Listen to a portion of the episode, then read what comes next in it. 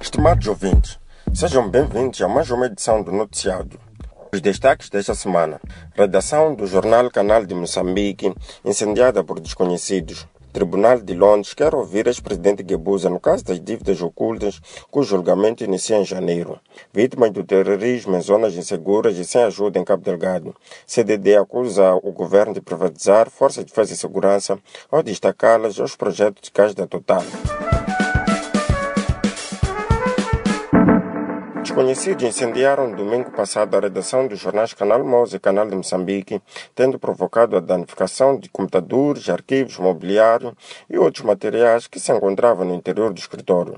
Segundo a DW, para o editor executivo do Canal de Moçambique, Matias Gente, pelas circunstâncias em que ocorreu o incêndio, trata-se de uma ameaça ao trabalho dos jornalistas. O Instituto para a Comunicação Social da África Austral, MISA Moçambique, condenou o incêndio que destruiu a redação de semanário moçambicano, classificando como bárbaro e cobarde, e disse que se tratava de um atentado contra a liberdade de expressão.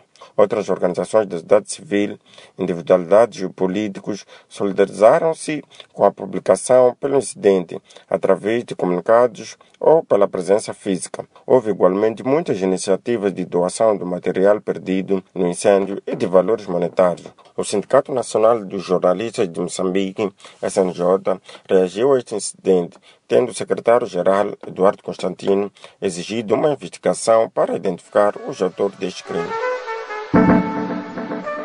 O Tribunal de Londres quer ouvir o ex-presidente moçambicano Armando Guebuza como pessoa relevante para ajudar a esclarecer o caso das chamadas dívidas ocultas, segundo uma adesão daquela instância. De acordo com a Lusa, além do antigo chefe do Estado, encontram-se na lista o seu filho mais velho, Armando Dambi Guebuza, o antigo diretor dos Serviços de Informação e Segurança do Estado, CIS, Gregório Leão, o antigo diretor de Inteligência Econômica do CIS, Antônio Carlos de Rosário, o antigo ministro das Finanças moçambicano Manuel Chang e a ex-diretora nacional do Tesouro de Moçambique, Isaltina Lucas.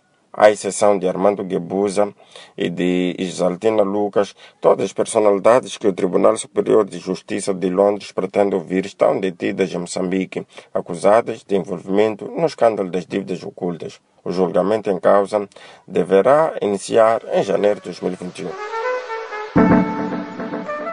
Algumas vítimas dos ataques terroristas na parte norte de Cabo Delgado estão sem ajuda humanitária devido à insegurança que obrigou à suspensão de todas as ações de solidariedade. Segundo o jornal O País, o fato foi confirmado pelo Departamento Americano de Assistência Humanitária, que aguarda a normalização da situação para retomar o apoio às famílias afetadas.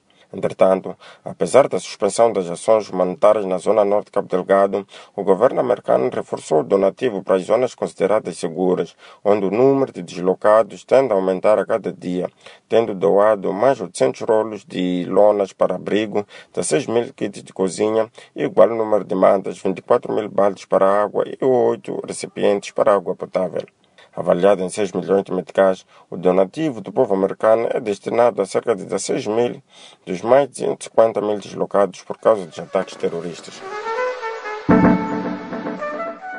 Governo Moçambique e a Total assinaram um acordo que preconiza que o executivo moçambicano deve destacar contingentes das Forças de Defesa e Segurança, designado Força Tarefa Conjunta, que irão garantir a segurança das atividades do projeto de exploração de gás em Afunge. Em compensação, a Total irá providenciar apoio logístico à Força Tarefa Conjunta, mas a empresa não especifica o tipo de apoio, mas sabe-se que o mesmo deverá incluir equipamentos e dinheiro que deverá ser usado pelo governo para pagar subsídios aos efetivos das Forças de Segurança destacados para proteger as operações petrolíferas em Funge. Apesar de reconhecer a necessidade de proteção das operações petrolíferas contra os ataques terroristas, o Centro para a Democracia e Desenvolvimento, CDD, entende que o modelo adotado para a provisão de segurança é problemático, pois significa, no fundo, a privatização da soberania de Moçambique. De acordo com o CDD, ao permitir o destacamento de efetivos das Forças de Segurança para a proteção de interesses privados em troca de pagamentos monetários, o governo está a privatizar os serviços das Forças de Defesa e Segurança. Esta foi mais uma edição do Noticiário, produzido pela Plural Media. Fique ligado aos nossos canais no Telegram e WhatsApp. Dê um like à página do Noticiário no Facebook para receber mais notícias semanalmente. Fique atento à próxima edição.